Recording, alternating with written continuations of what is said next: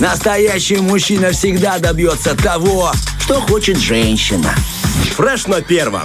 Мужская территория. А, Друзья, сегодня мы обещали вам очень интересный разговор о спорте. И, конечно же, он будет. Дело в том, что на прошлой неделе свой профессиональный юбилей отпраздновала наша легендарная туристка Лариса Алексеевна Погорлецкая. Ее спортивной карьере исполнилось 60 лет. И Лариса Алексеевна мастер спорта по туризму. Сегодня мы пригласили ее в нашу студию, чтобы а, поговорить об этой самой спортивной карьере. Доброе утро, Лариса Алексеевна. Доброе. Доброе утро. Очень приятно видеть вас в нашей студии. Тут есть интересная предыстория нашего разговора. Значит, со вчера я звонил Ларисе Алексеевне, чтобы договориться об эфире. И говорю, так и так, звонил вам в пятницу, не смог дозвониться. И Лариса Алексеевна говорит, а, а я на соревнованиях была, я же еще бегаю. И я тут не поперхнулся, потому что я э, здоровый лоб, а последний раз бегал, что прям основательно, ну, наверное, во времена армейские. И мне так стало за себя стыдно, кошмарно просто. Но, собственно, к чему я это все упоминаю? Лариса Алексеевна, что это были за соревнования? Где вы успели побегать уже? Эти соревнования очень традиционные и самые первые массовые в Молдове. Первый старт был в 1969 Ого! году. Соревнования с историей такие, да? Да, с историей. Они массовые. Назывался весенний старт, то есть открытие сезона. Ориентирование тогда ну, было как бы летним видом, а сейчас оно все, ну, круглогодичное. Есть зимние старты, есть весенний, в дождь, в грязь, в холод, в ветер. То есть это ориентирование, как говорится, на все времена. И, конечно, не поехать было нельзя. Я бегала, э, прошу прощения, я никогда не скрываю, мне через, ровно через два месяца мне будет 80 лет. Это круто. Да, я, в общем-то, компас и карты. Но, правда, я уже давно езжу на чемпионаты Юго-Восточной Европы. И там, к сожалению, моего возраста очень мало э, женщин. Э, Две э, болгарки, э, турчанка, которая моложе меня, и сербка. В общем, нас мало. И последние годы как-то получается, ну, я одна. И в итоге, ну, в любом случае, я занимаю первое место. Вот выхожу на пьедестал, и мне некому руку пожать. У нас так принято. А дети мне говорят, ой, как вам хорошо, Лариса Алексеевна. Вы одна бегаете, а вот нам, типа, бороться надо. А я ей говорю, возьмите компас, доживите до моих лет. Ну да, И да. вперед по горам, по болотам, по ручьям, по всяким вот этим вот. Смеются. Да, вы еще пробежите эту дистанцию, да, со всем Да, этим оборудованием. А были ли награды какие-то в этот раз? Да, конечно. Я с двумя медалями приехала. О, это очень круто. И две грамоты, две дистанции были. Кстати, вот любопытно, ваше отношение к наградам, да, спустя такую огромную спортивную карьеру, бывает еще такое азартное чувство, мол, желание побороться за медаль, за титул, сейчас я всем покажу, как надо. Нет, у меня сейчас такого нет, потому что я понимаю, что молодежь все равно сильнее меня. Но если я выхожу на старт, и у меня есть соперница в моей группе, Ага. конечно, я хочу выиграть у нее. Дух это однозначно, это с молоду да? как-то. Ну, в принципе, да, ваше основное направление по спорту это спортивный туризм. А почему вы связали свою карьеру именно с этим видом спорта и как все началось? Дело в том, что в школьные годы я как бы неплохо играла в баскетбол, я играла в сборной Молдавии. Ага. И тогда по тем временам, значит, э, ну, много как бы ездила. А это, извините, 50-е, в общем-то, очень сложные годы. И у меня просто повезло с тренером. У меня был шикарный тренер. И еще, наверное, на- от родителей осталось... Ну, мы тогда, я не знаю, как сейчас это говорится, ну, кладос у меня был, закладывала. И мы две девочки, э, в, это, в корзину. Э, И две девочки, она была на голову выше меня, я была довольно невысокий. Но тогда как-то было принято, что не очень высокие баскетболисты были. Она снимает с кольца, бросает мне, я добиваю. В общем, я было вот так у меня. Если что, так так, Лариса вперед. Я игровик, я не беговик. Ага. Потому что нас научили вот именно так. Самое большее уйти в отрыв. Понимаете как? И все. А тут надо это самое. Когда я поступала в институт, и там заполняется заявление и пишется, каким спортом вы занимались, какой есть разряд, чтобы распределить нас. Ну, я попала в баскетбол. И стала в институте заниматься. А там, знаете, ну, как-то мне было не очень комфортно. А потом я была первой. У нас была первая русская группа географов на русском языке, которая обучалась в нашем педагогическом институте. И у нас почти э, процентов 67 70 преподаватели приехали из России. Мгм. Грамотные, знали, как с нами вести. И вдруг приезжает новый тренер. Э, Видимо, я так по тем временам не поняла, но он наверняка ну, получил, видимо, возможность поработать немножко, в э, потому что он был в составе какой-то сборной. Сразу вцепился в меня.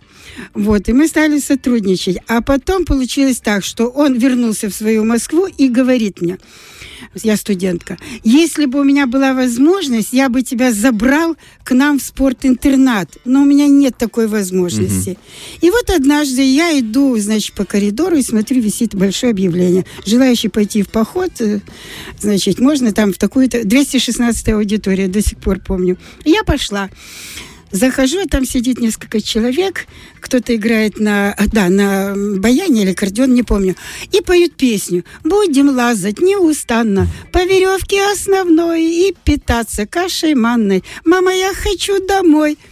Я так думаю, что за основная веревка? Ну, отвесная мне понятно, а основную я не знала. Я как-то не пошла. Потом проходит какое-то время, пробегает какой-то студент и говорит, ой, я тебя видел у нас, давай приходи, у нас у девочки день рождения. И я пошла. А она, это был март месяц, и она, у нас тогда еще не было руководителей походов, и только секция развивалась. И она с группой одесситов была в лыжном походе в Карпатах. Боже, гитара, песни, разговоры. И я так влюбилась, я хочу в эти Карпаты. Почувствовали романтику Да, всего. романтика. Мгм. А потом первый поход, значит, мы с нашей группой сделали уже институтской э, 3 э, апреля. Вот у меня 3 апреля было 60 лет.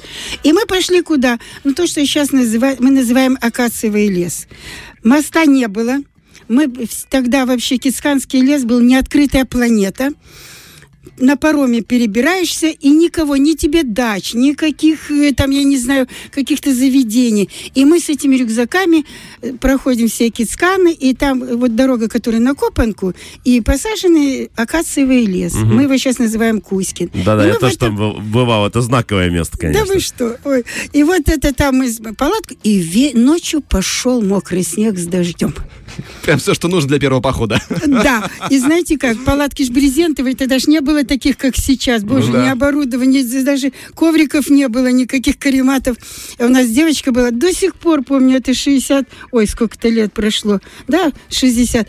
Значит, у нее была вязаная зеленая шапочка и палатка брезентуха, которая вся протекала, и у нее зеленые потеки, видимо, крашеная была. Вот эту Леночку Тарасюк я помню до сих пор. И все, и все. А потом, знаете как, у меня практика, я географ-биолог, и вдруг в моем месяце получаю из института телеграмму срочно вернуться э, для какого-то республиканского слета. Ага. А туризм ассоциировался с военно-патриотическим воспитанием. Вот сейчас говорят, воспитание, воспитание. А какое? Никто конкретно не говорит. Домашнее, уличное, там, сексуальное, еще какое-то. А тогда было конкретно военно-патриотическое. Все походы должны были быть такими. Ну, я вернулась. Вот, я как единственный географ была в группе, все математики в основном тогда были. У меня был единственный компас Адрианова. И ориентирование входило в эстафету. В эстафету. Все бежим, прыгаем кочки, бежим по, по веревкам, лазаем, бежим, потом все стоят. А тот ориентировщик должен, ему дает бумажечку, там написан э, градус. Надо определить этот азимут, Да. столько-то метров и воткнуть флажок. И мой результат на тот момент, не дотянув одного метра, был лучшим. И президент федерации, тогда это еще не было федерации, просто это ответственный был за ориентирование из Кишинева, вцепился в меня. Давай, давай, давай, мол, да что там походы. И мы поехали на сборы водолой воды. Но бегать я не любила, это факт. И вот это вот крутой вот этот берег, и там КП какие-то. И в итоге вот пилишь, пилишь по этой просеке, чтобы этот КП, я вот вроде понимаю, что он там, но я бежать не могу. А, КП это контрольный пункт, правильно? Контрольный пункт, вот, вот он такой, это всемирный знак такой, это он яркий, как вот э, вы- выделяется. Ну и, в общем, короче говоря, я вторым сбор, а я, может быть, сейчас уже прошло время, это была подготовка команды в 63 году осенью. Первые, но тогда не назывался чемпионат, первое первенство Советского Союза по ориентированию. Потому что на Западе уже все это было Слушайте, если у немцев в 40 в 41 году уже были жидкостные компаса, А у нас еще многие даже не умели ориентироваться. В разведку mm-hmm. доходили далеко не все. Ну, в общем, короче говоря, вторым сбором я предпочла инструкторский поход в Карпаты, и так вот я вляпалась в туризм. Это, очень занимательно, я знаю, что у вас очень большой опыт, разные маршруты. На вашей памяти какой был самый сложный? Ой, самый сложный маршрут у меня был первое прохождение в Советском Союзе от Японского моря, ой, от китайской границы до Японского моря, Сихота-Олинь. Ага. Хребет Сихота-Олинь. И там где тигры бегают. И там... Это уже самый край, это прям восток э, Советского да, Союза. Это да, это Приморский край. Ага. И наш э, директор, боже, Господи, золотой человек. Директор Республиканской детской турстанции в Кишиневе бесплатно организовал этот поход. Это было, э, ну, для взрослых, только для педагогов, угу. понимаете, как? У нас много туристов было. Это была какая-то юбилейная дата с времени гибели Лазо. Он же там был сожжен угу. в паровозе. И мы как бы посещали эти места. И вот этот поход он подогнал. И я имела возможность бесплатно слетать на самолете. Потом еще на Камчатку смотались. И, в общем-то, ой, ну страшное дело. Во-первых, жара 30 градусов, почти стопроцентная влажность там процентов 90, невозможно. И даже не комар, который вы знаете, а оказывается, мы тогда впервые столкнулись, такая мельч, мельче комара букашка называется мокрец. Ага. Его практически не видно, но у меня, кстати, шрамы на ногах до сих пор, потому что вот до мяса вот... Э, Они это... вьются прям такими э, ордами, вот так, да, вот просто, так, да, как будто просто сквозь разви... них проходишь, а, да. Берешь тарелку еду на это самое, наливаешь там суп или что, пока туда-сюда повернулся, опа, уже слой этого мокреца, угу. ложкой выплеснул и, и начинаешь есть. А как спать, подождите, в таких условиях? Вот, значит, палатки у нас были, мы, конечно, все это закрывали как только можно. Угу. И, ну, в общем-то, короче говоря, я брала футболку, одевала на голову, э, чтобы дышать можно было. Рука вытаскивала вот так вот, вот так вперед, чтобы палочки разжимала, чтобы мог проходить воздух, mm-hmm. чтобы этот мокрец путался, пока доходит до лица. Это страшное дело. У меня два слайда есть, если бы я знала, принесла. Один перед выходом на маршрут. Угу.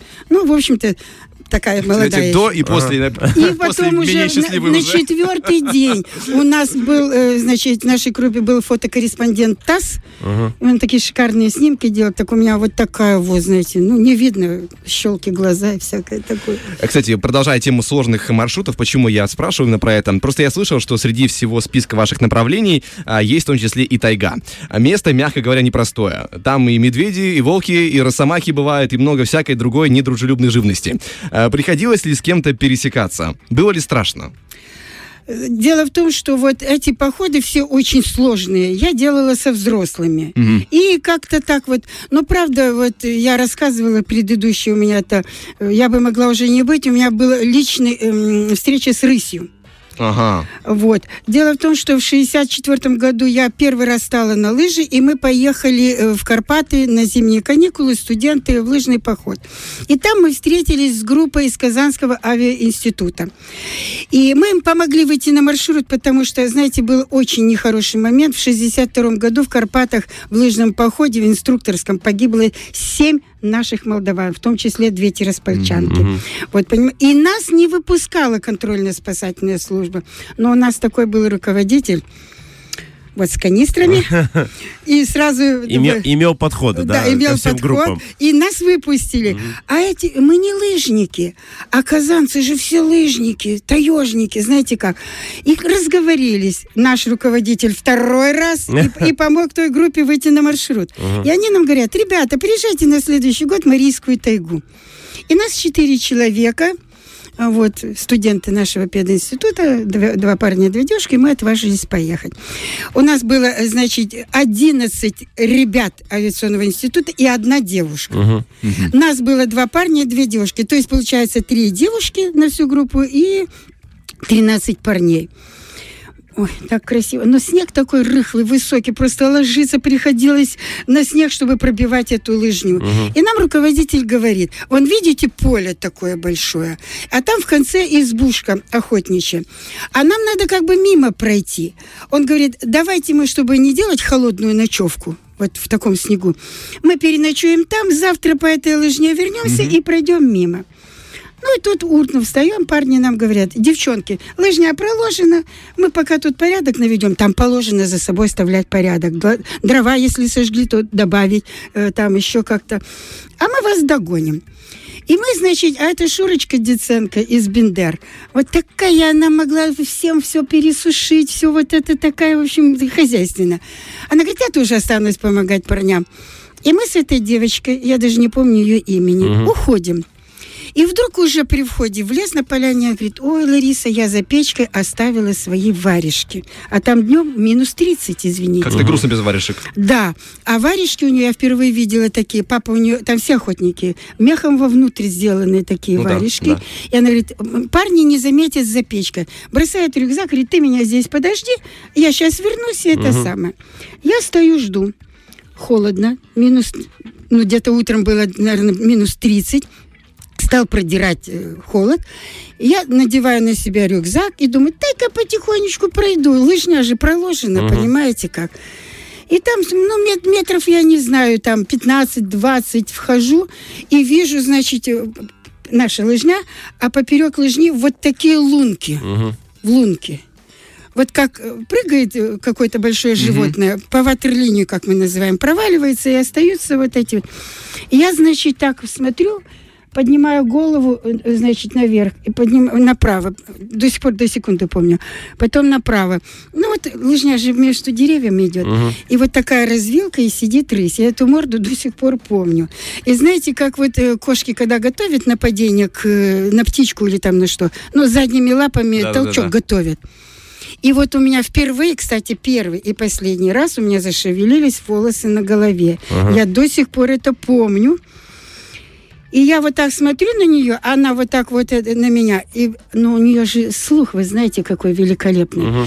И те парни, когда увидели ее, говорят, как ты могла ее оставить? И они на полном ходу несутся по этой лыжне и орут. И лы, рысь, наверное, услышала этот крик – Ага. Понимаете как? Она боится. Она спрыгнула с, с другой стороны и такими прыжками, значит, ушла. А вот секунды бы какие-то, вот э, так это самое. Да. Если подборка советов на такой случай, да, как опытного туриста... Э, Что встр... делать, если да. встретил рысь? Рысь, допустим, медведь, волк, такие популярные в тайге животные. Вот что с ними делать? Как, ну, допустим, не, не поблизости, а вдалеке. Он же присматривается, вы смотрите на него, искра, буря, безумие, а жить-то хочется. Да, ну, во-первых, у нас у туристов есть закон. Одному на 10 метров от лагеря да, не отвлекаться. Да. Вот у меня, кстати, был парень, который я учу детей до сих пор. В 82 году я повела ребят, куда бы вы думали, хибины. Многие даже не знают, где эти хибины. И я каждый раз им все говорю, мы обучаемся, готовимся. Нас геологи подвезли там по какой-то вот геологической дороге. Нам надо было пройти вот эту лесотундру, перейти речку вброд и выйти в горы уже хибинские. Угу. Но мы не дошли до речки, потому что пока с поезда, ну, первый день у нас был. Ну, нашли какую-то поляну. Ой, даже не поляна, а огромная ровная кочка. Там везде вот такие болота, болота. Ставим палатку, кто-то что-то делает, возится. Мы все заняты. И вдруг я слышу, а, я так думаю, а нас было 10 э, человек. Пять мальчиков и пять девочек. Из пяти девочек четыре Оли и одна Катя. А из пяти мальчиков три Сережи. И там Игорь. И вдруг слышу, а, я так думаю, геологи нас предупредили, никого на сотни километров тайге нет. Ну, в общем, короче говоря, смотрю, опа, Генки Подоляна нет. В чем дело? И мы стали все кричать, у нас есть, у нас есть такой крик, Эва, угу. эй вы, потому что Таня, Маня, Петя кричать бесполезно, но как-то непонятно кто и что. И мы все хором стали кричать «Эва! Эва! Эва!» И Гена вышел. «Ты что такое?» «Я в туалет пошел». А я говорю, вдвоем только надо ходить, я вас предупреждала. А он, знаете, а там же лесотундра, вот э, по колено какие-то кусты ну, да. разные, а дальше редко-редко лиственницы.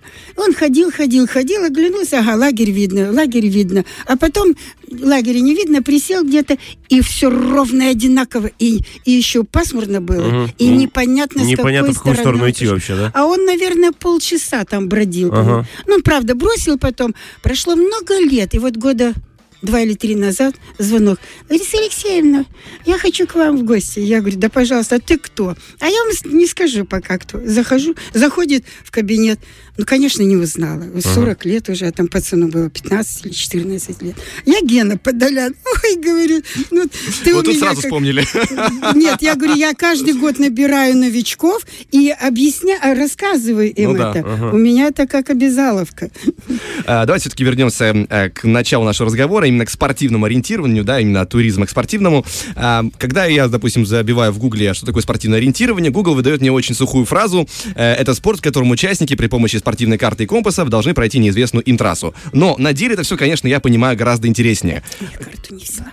Ну, э, тем не менее, как происходят такие соревнования? Эм, чтобы, знаете, человек, который, допустим, не совсем сведущий, да, вот как я, который поверхностно понимает, чтобы он при, понял для себя, может быть, замотивировался и э, пошел искать для себя такое приключение. Как такое дело все происходит?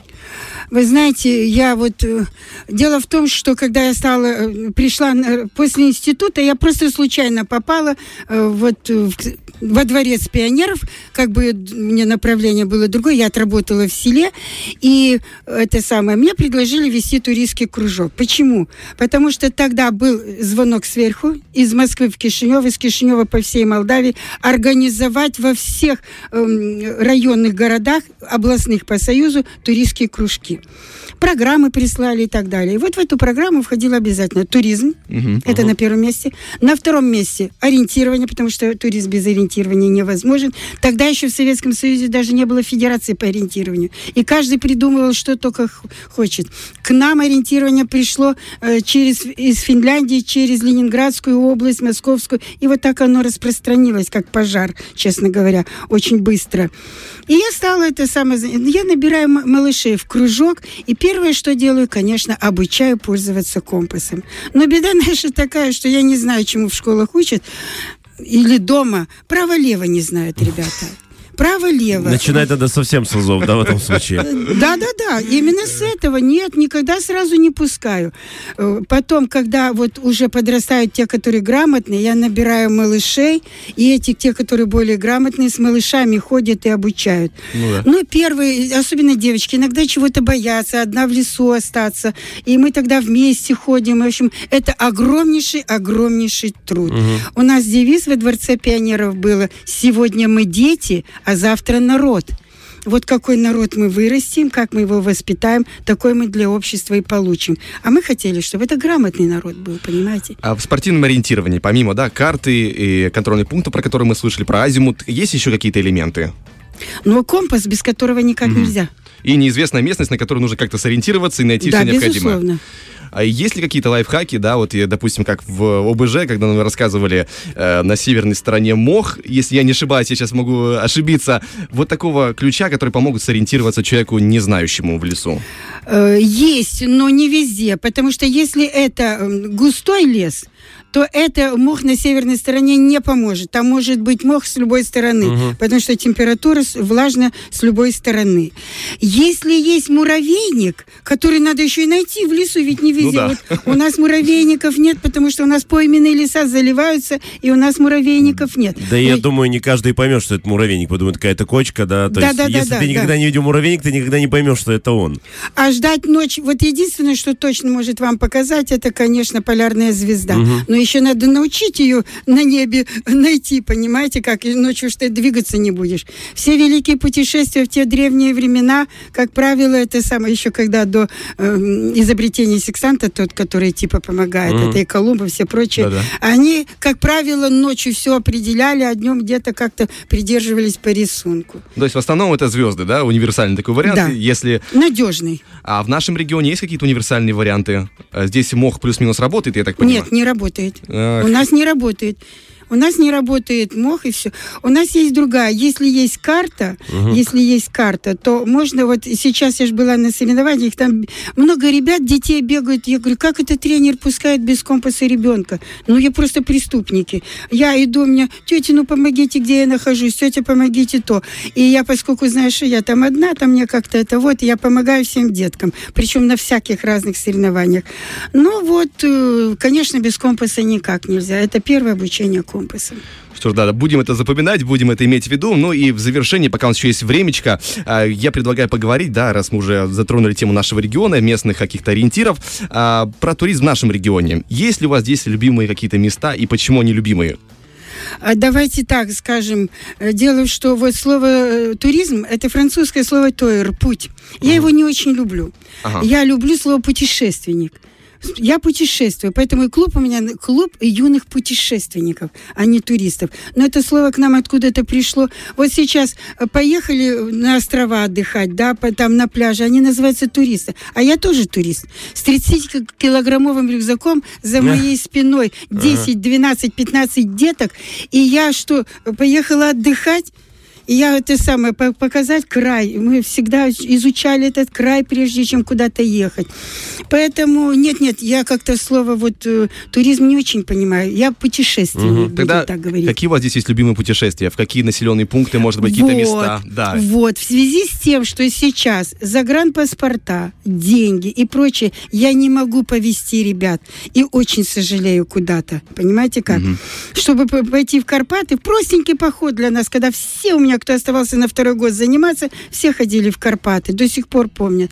Не могу, потому что это не меньше 300 долларов, какой родитель даст, и какие-то загранпаспорта должна быть. А я с ребятами, с ребятами ходила в тайгу, Северный Урал, Алтай, с детьми, я про взрослых сейчас uh-huh. не говорю, Хибины. Кавказ вообще родным домом был. Кто на третий год оставался, обязательно проходили Кавказ по местам боевой славы. У нас даже на перевале на Клухорском есть такая пластина, нержавеющая.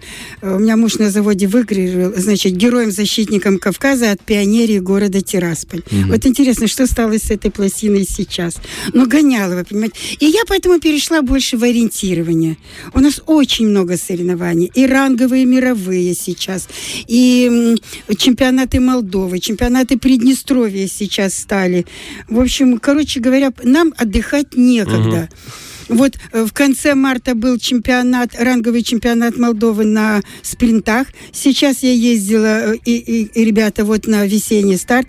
В этот четверг я уезжаю в Болгарию, ну, как бы там э, соревнования мои традиционные. Потом опять чемпионат по мэр надвигается, и все ж приглашают, и, в общем, тут некогда отдыхать. Скучать вообще некогда, да. да. Честно говоря, поражает ваша энергия, столько всего успевать, и, казалось бы, да, уже я, я сейчас довольно ленивый в своем возрасте, возрасте, а что будет дальше, трудно представить. Но такой вопрос в связи с этим. Давайте устроим в конце нашего разговора небольшой блиц. А, три вещи, которые должен делать каждый человек, чтобы быть таким же энергичным, как вы. Что Ой. вы посоветуете? Вы знаете, мне так кажется, что это э, все-таки из дому идет. Это врожденные какие-то качества должны быть. Это типа нервной системы зависит. Ну, может, привычки определенные, которые да, помогают. Да, и привычки. Это уже будет на втором месте. И привычки. Я, например, уже без этого не могу. Меня сразу вот это зацепило. И поэтому, когда приходит ребенок, и я смотрю на него, и я понимаю, что вот его зацепило, и я в него цепляюсь угу. и начинаю с ним работать. У меня есть до сих пор, вот сейчас первое место занял, и на национальном чемпионате, это, не боюсь сказать фамилию, я его просто люблю, Женя Гусенко э, из 16 школы. Он пришел, э, пятиклассника. Вот пятый, шестой класс очень сложный. Угу. Боже, я вот так его чмокну в это в темечко и говорю, Женечка, ты больше не приходи, ну, пожалуйста, не приходи, ты мешаешь. Он сейчас КМС выполнил. Ага. Вот подрос и все. Надо уметь как-то найти к ним подход, чтобы его оставить. Ага. И я вижу тех, которые вот будет из них что-то, мы же на протяжении всех 50 лет Кишинев держали Молдову как хотели. Да, но это спортивное ориентирование, конечно, высший уровень. Что ж, спасибо вам большое за разговор. Друзья, у нас в эфире была замечательная, легендарная а, туристка нашего края Лариса Алексеевна Погорецкая. А, мы же вас, конечно же, поздравляем с юбилеем, хоть и прошедшим вашей спортивной карьеры. Благодарим вас за участие в нашей беседе и желаем, конечно, еще больших а, спортивных побед. Спасибо большое, спасибо. Фреш на первом.